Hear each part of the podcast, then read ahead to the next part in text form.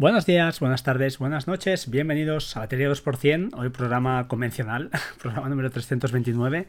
Vamos a grabar con, David seguro eh, próximamente, pero quería grabar hoy porque tengo algunas cosillas que no, pueden, no se pueden hacer esperar más y, no, se admiten más, más demoras. Así que bueno, esperando que estés bien, que estés en el coche, donde sea, eh, seas quien seas, eh, pues intenta pasar 10, 12 minutos de de entretenimiento, de alejarte de los problemas y bueno, y empezamos, si os parece, sin, sin más dilación. Eh, hoy os voy a presentar en primer lugar un par de, aplicaciones. Eh, las dos son gratuitas, ¿vale? Así que son interesantes, al menos darles una, una, probadita.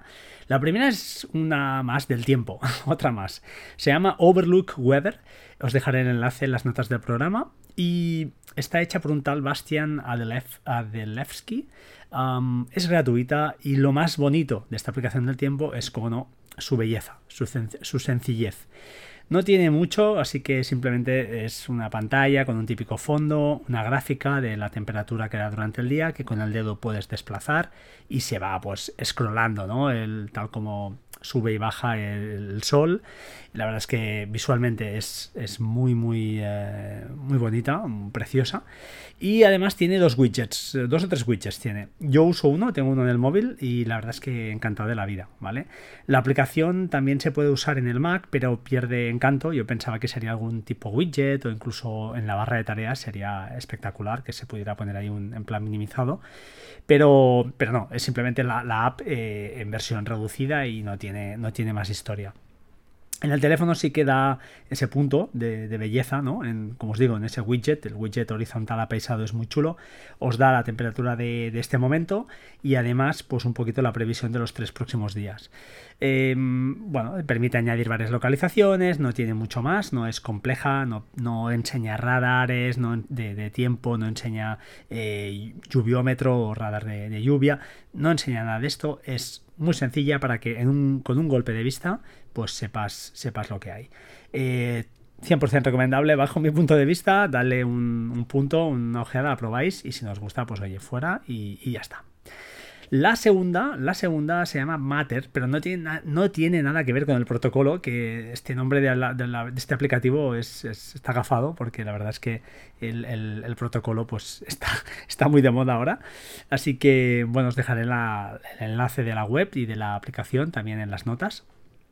Y eh, básicamente es un Read Later, ¿vale? Es un Pocket, pero, pero mucho más visual, mucho más modernizado, gratuito y que permite, entre otras cosas, pues ya os digo, estéis donde estéis, en Twitter, en Telegram, en cualquier web, os permite enviar eso para que luego pues lo podáis leer con, con mucha más calma. Y diréis, bueno, pero esto no es nuevo. Y tenéis razón, no es nuevo.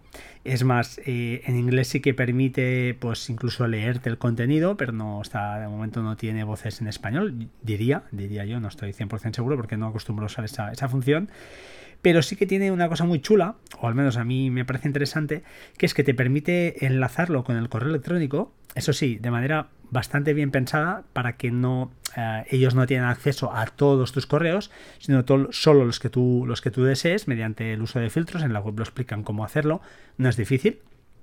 En una cuenta de Gmail hablo, ¿eh? ahora no, sé en otro tipo de cuentas. Y a partir de ahí, eh, todas las newsletters a las que tú quieras que, pues en vez de leer en el correo, quieras leer directamente desde ahí, pues te lo permite configurar de una manera bastante sencilla. En la app de iOS hay un, tutorial o hay una manera de hacerlo directamente dando permisos a la, aplicación, al aplicativo de, Gmail, pero yo no lo he usado. Yo usé el de filtros bueno, para un tema de privacidad. Supongo que, ya os digo, no sé cómo está hecho, pero eh, bueno, yo estoy muy contento con ella. Además, además, ¿verdad? No, lo he dicho, eh, permite instalar como un un add-on, una extensión para Safari, ¿de acuerdo? Eh, también está para otros, otras plataformas, ¿eh? para Chrome supongo que también, también estará. Y desde ahí, pues mm, estás navegando en tu Mac, cualquier cosa que te guste, mm, que quieras leer después, ¿no? Que veas interesante, pero que ahora en ese momento no, no te viene bien, lo lanzas a la extensión y automáticamente te lo envía y sin, sin ningún problema. Eh, ya os digo, eh, aplicación sencilla, visualmente muy bonita, te permite pues taguear, ¿no? Añadir etiquetas a los, a los, a lo que tienes guardado, eh, guardar los favoritos e incluso una cosa muy chula, muy chula, que no me olvidaba, que es anotar cosas. Es decir, eh, más que anotar, además de anotar, incluso subrayar cosas importantes que veáis en, cualquier, en cualquier texto. Además de todo esto, para, para más Henry, tiene lo más potente, es que permite eh, compartir de una manera muy sencilla, ya, ya, sea enviarlo a un Kindle, si tenéis Kindle, exportar como PDF, abrir en el navegador o eh, compartir, pues eso, a través de Twitter, a través de Telegram, lo que queráis, ¿no? Cuando das al share, se te abre un abanico de posibilidades. Pero ya os digo, permite, pues eso, eh, tener subrayadas las partes importantes de, un texto e incluso, ya os digo, anotar, tener notas y anotar, anotar cosillas por ahí. le estoy lo estoy usando ahora un mes y medio, dos. Yo el uso funcional que le doy no es muy potente, no, no soy un virguero de estas cosas, me gusta simplemente eh, como mucho pues eh, guardarme algún favorito, leerlo y lo que no está al cabo de un tiempo no lo he leído me lo, me lo cargo y lo envío fuera y ya está. Pero ya os digo, está muy chulo porque las suscripciones, ¿no? las que estoy en las newsletters del correo las tengo ahí y para mí honestamente me es mucho más fácil de leer. Las de correo tiendo, tiendo a borrarlas, tiendo a borrarlas sin, darles el tiempo necesario, porque lo que es el mail personal intento dedicarle el mínimo, el mínimo tiempo posible. No, no me, es una cosa que me encante estarme delante de la aplicación de, email mucho, mucho rato, mucho, mucho tiempo. Bueno, creo que nada más de estas dos apps. Eh, hasta ahí os quería comentar, es lo que os quería más o menos explicar. Y luego, os quiero contar eh, cómo, he gestionado em, mi Raspberry Pi, que, últimamente la tenía, bueno, la tengo ahí funcionando siempre las 24 horas, 24/7, con, con Portainer, con un Ubuntu, que es una versión pues, más liviana ¿no? de Ubuntu, eh, todo por terminal y con Portainer para, para, eso, para gestionar los dockers que tengo, que prácticamente son 5 o 6 de domótica, más una versión, una imagen de OnCloud que he añadido recientemente para hacer algunas pruebas. Ya os contaré con, junto con David. Total, que yo lo que quería era en primer lugar tener ah, un acceso rápido a, la Raspberry Pi para mover ficheros desde el Mac. Y es una cosa que no había tenido la necesidad hasta hace... Bueno, nunca, realmente nunca. Y cuando me puse a buscar, pues bueno, había varias opciones, ¿no? Podía haber montado algún servidor web DApp y a través de él pues ir, copiando. Pero eh, buscando me encontré con NetAtalk, que es básicamente un, software eh, open source eh, que básicamente hace la función de, servidor de, de, AFP, del protocolo AFP. Con lo cual, cualquier máquina Unix, Linux o BSD, un sistema BSD, ah, corriendo NetAdol, que es capaz de servir a, los clientes Mac eh, pues mediante el protocolo Apple Share File Server, ¿no? Creo que es AFP. Total, que lo he montado. Eh, ya os dejaré un poquito tutorial más o menos guiado en, las notas del programa. No es difícil, eh, simplemente pues hay que ejecutar algunas instrucciones de terminal, pero muy, todo muy, muy sencillo. Eh, y bueno, una vez hecho esto, pues ya veréis que desde el Finder de, de Apple, pues tendréis acceso a vuestra Raspberry Pi y sin problema pues podréis traspasar ficheros. Si esto no fuera suficiente, que no lo era, para mí eh, lo que quería yo es realizar copias de seguridad de algunos datos, prácticamente la carpeta home de la Raspberry quería pues eh, tener copia externa y controlada porque esto no lo tengo, la tengo como es una parte muy inmóvil, ¿no? que no voy toqueteando, pues eh, tengo alguna imagen hecha con Apple Pi Bake, PI Bake o algo así, creo que era, que bueno, es una aplicación de, Mac donde conectas la tarjeta SD eh, al, al Mac y hace la copia, ¿no? Hace una imagen pura y dura de, todo esto.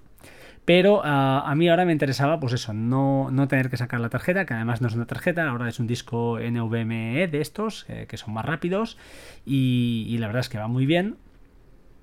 Pero, ah, pues eso, no quiero, no quiero tener que estar parando la, Raspberry para hacer copias. Entonces, hablando con, buscando alternativas, una era pues instalar Duplicati como, como Docker y hacer copias eh, temporizadas, ¿no? Cada X tiempo. Pero ah, hablando con, Ángel de YouGeek también eh, me comentó, oye, prueba Restic, que es un aplicativo que realmente funciona muy bien, es muy liviano, va fantástico, no falla. Y echándole un vistazo, la verdad es que es genial. O sea, Restic es una manera de hacer copias de seguridad moderna, que funciona bien. que no falla y además, eso sí, tiene la gran peculiaridad de que va por terminal. Y aquí ya sé que es un freno ¿no? para mucha gente, pero funciona muy bien, la sintaxis es muy sencilla, muy sencilla y tiene dos cosas muy buenas. La primera es que cifra el contenido, con lo cual ah, no tienes que hacer nada especial. Tú cuando hace un backup ya te hace el contenido, te, lo cifra, te guarda las snapshots, todas las imágenes sin ningún problema. ¿Y qué más cositas hace? Y además tiene una cosa muy muy potente eh, dejadme, estaba mirando ahora, quería asegurarme de que eh, tuviera la contraseña del repositorio de, de, porque una de las cosas que te avisan es que sobre todo la contraseña no la pierdas, porque si la pierdes, lógicamente no tendrás acceso al, contenido cifrado, ¿vale? Y ahora me ha entrado un poquito ese calor y veo que sí, que lo guardé, lo guardé donde, donde tocaba. Eh, sigo explicándome. Eh, lo bueno que tiene Restic es que está mm, preparado ya eh, para trabajar con Rclone. Rclone, para aquel que no lo sepa, yo creo que todos lo sabéis, es una herramienta brutal de terminal que nos permite conectar a tropecientas mil nubes, cualquier nube que se os ocurra, pública, OneDrive, Google Drive, yo que sé, Box, todas estas. pues eso, permite conectar con ellas a través de Mac, a través de tu Linux, a través de tu Windows y tenerlo como una unidad más. Eh, dicho esto, tiene, Rclone tiene, es, un, es un mundo aparte, ¿vale? O sea, dejarlo ajustado tiene sus cosas, permite incluso además eh, cifrar el contenido que subas a estas nubes públicas mediante un protocolo eh, de, propio de Reclon, pero, pero, como os digo, con Restic esto ya lo hace. Entonces, simplemente ah, preparando Restic para trabajar con Reclon, automáticamente te hace una copia cuando tú decidas, esto lo explicaré ahora, y te sube la copia cifrada con sus snapshots, va manteniendo su política ¿no? de, mantenimiento de, imágenes, la que tú le decidas, y te lo va guardando cifrado en, el, en la nube pública que tú, que tú quieras, o incluso si quisieras en tu NAS, pues en tu NAS, ¿eh? donde, donde tú quieras. Yo lo he hecho así, la verdad es que estoy muy contento, y para, para automatizar estas tareas, eh, Ángel me comentó que tenía un script montado en GitHub la verdad es que es muy chulo, muy, gran, muy, muy largo. Y yo preferí hacerme uno para mí solo, más pequeño, más sencillo, eh, para tenerlo más o menos controlado. Porque cuando estas cosas fallan, si es muy largo, luego cuesta mucho de mantener. Y más si no lo has hecho tú. Eh, si lo ha hecho el que lo haya hecho, si lo ha hecho Ángel, pues eh, lo tiene mucho más bajo control que yo. Yo no soy experto en Bash, ni mucho menos. soy bastante, bastante, bastante justito. Pero bueno, lo justo para, hacer estas cositas, pues sí, me, creé mi, mi pequeño script buscando también ¿eh? a través de, Google, googleando un poco. Y con este script, que es un, un fichero .sh, allí lo único que tengo es pues, la copia que toca, que ya os digo, es una sintaxis súper sencilla, es restic, mm, la unidad y poca cosa más. Y luego lo que hago es una política de, de, vaciado, ¿no? de borrado de las imágenes antiguas. No recuerdo ahora si las de más antiguas de 6 meses o algo así, porque la copia se ejecuta cada 15 días, no necesito más ya os digo, la Raspberry es un sitio muy, muy estático, no estoy escribiendo constantemente. Y mm, lo único que quería, pues es eso, eh, tener esto eh, copiado de, de forma externa. Como os decía, una vez tienes esa copia y este fichero .sh, este script hecho, mediante un cron job, un trabajo en Linux eh, tenemos los, los, Bueno, en Mac también está, lo que pasa es que ahora lo han puesto muy complicado y creo que no, es fácil, pero hay que ir por los por los eh, FLIS, ¿no? PH, perdón, plist, creo que se llaman. Eh, pero básicamente, no, no, me voy a ir del tema.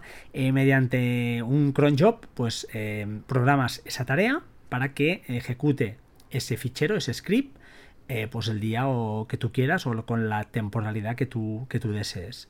Así lo he hecho yo. Mm, además, me ha añadido una línea en ese script para que me envíe un mensaje de Telegram conforme la copia pues se ha hecho correctamente y poca cosa más. Entonces esto pues ya está funcionando. En principio, creo que sí. Y, debería ir todo eh, pues rodado. Ya os digo, es una manera un poco quizá enrevesada, pero bueno, me, a veces pierdes una tarde, aprendes cosas. He, tenido la oportunidad de, probar Restic y la verdad es que está muy chulo como herramienta de, backup. Eh, además va muy rápida, pero muy rápida porque es, sensacional, la verdad. Y, poca cosa más que comentaros, eh, creo que para hoy. Ah, sí, lo más importante, que para esto la premura del podcast. Y ya para acabar, si habéis llegado hasta aquí, es muy importante que no paréis todavía. Os comento, en el podcast anterior eh, con, Ángel hablamos de, de, Hazel, ¿vale? De cómo utilizaba Hazel, que, bueno, para organizar las fotos. Eh, Hazel eh, bueno, me dejó de funcionar. Este, justamente he estado muy gafado, ya lo contaré con, David, no sé qué ha pasado, pero he estado muy, muy gafado. Y me dejó de, funcionar ese, script. Total, que ya lo he solucionado, lo he actualizado en la web, ¿vale? Ya lo tenéis actualizado, eran unas comillas que, bueno, las, las pones ahí y ya todo funciona otra vez. Y, ¿Y qué os quería comentar? Pues bueno, a raíz de esto de, de Hazel, me puse en contacto con el desarrollador y le pregunté, como ya en su día me había regalado un par de licencias. Y me ha dicho que sí, ¿de acuerdo? Así que tengo dos licencias para sortear de Hazel, que es una herramienta fantástica. Si tenéis Mac, es eh, brutal lo, que es capaz de hacer. Y, bueno, ah, lo vamos a sortear. ¿Cómo lo vamos a sortear? Bueno, esperad, tengo dos licencias de Hazel y tengo también dos licencias del libro ah, de, de Hazel sin problemas, de Den Expósito. Libro que hace años que está escrito, pero que libro que sigue siendo vigente. Eh, la mayoría de cosas que explica, por decir todas, siguen siendo 100% válidas al Hazel que tenemos ahora, que es verdad que es muy diferente, pero toda la base, la teoría, cómo está construido, las tripas e incluso los ejemplos de código que, que añade Eden son 100% funcionales. Así que es un libro que si utilizáis Hazel y queréis darle caña, por lo que vale, es un regalo. Está súper bien explicado ah, y es eh, además de un tío de aquí. O sea, ¿qué, más queréis, no? Eh, fantástico. Em, ya os digo, me ha dado tropecientas mil licencias. No las voy a sortear todas, no me da la gana. Quiero que si alguien lo, quiere, pague, creo que no sé qué vale el libro, pero creo que menos de 5 euros o 6 euros, con lo cual es un regalo a día de hoy. Con la inflación que hay, creo que es un regalo. Mm, y sí que voy a sortear dos, dos licencias de la app y dos licencias del libro en el blog. Esta vez lo haremos diferente. Lo vamos a hacer en la página web de, de Batería 2%. ¿De acuerdo? Eh, este post de este programa, del 329, va a estar solo abierto para suscriptores. No penséis mal, simplemente lo, único que quiero es que os registréis y dejéis un comentario. Eh, es la manera de, que esto pueda funcionar. Dejáis un comentario mm, simplemente en, el post de, 329, del capítulo de 329, indicando pues cualquier cosa, lo que queráis. Si os gusta el podcast, si no os gusta, si os da asco y sí que y ya está. Entonces con todos los, los posts que tengamos allí, haremos un sorteo con David y sacaremos, eh, haremos dos packs, haremos packs de aplicación del libro, así que habrá dos ganadores. Eh, y bueno, con estos dos ganadores pues se llevarán un aplicativo que está valorado no sé si en 30 euros y el libro que pues son 5 o 6 euros, son 35 euritos, que no está mal para un podcast como el mío que escucháis cuatro gatos, ¿vale? Así que no, no os quejéis. Hay que valorar la, la, gentileza mm, casi siempre de todos los desarrolladores a los que acudo porque es, increíble lo bien que se portan. Em, eso sí, yo siempre parto y les envío, ¿no? De, diciendo, oye, yo tengo la aplicación comprada, te mando una foto de mi licencia y ahora te pido, te pido un par de licencias para, sortear. Así que nada más, eh, cualquier cosa, mm, pues ya sabéis dónde contactar conmigo, en arroba batería 2% en Twitter, en batería 2% arroba gmail.com en el correo y simplemente, pues eso, gracias por estar al otro lado y como siempre, sed buenos, sed buenas personas. Chao, chao, hasta pronto.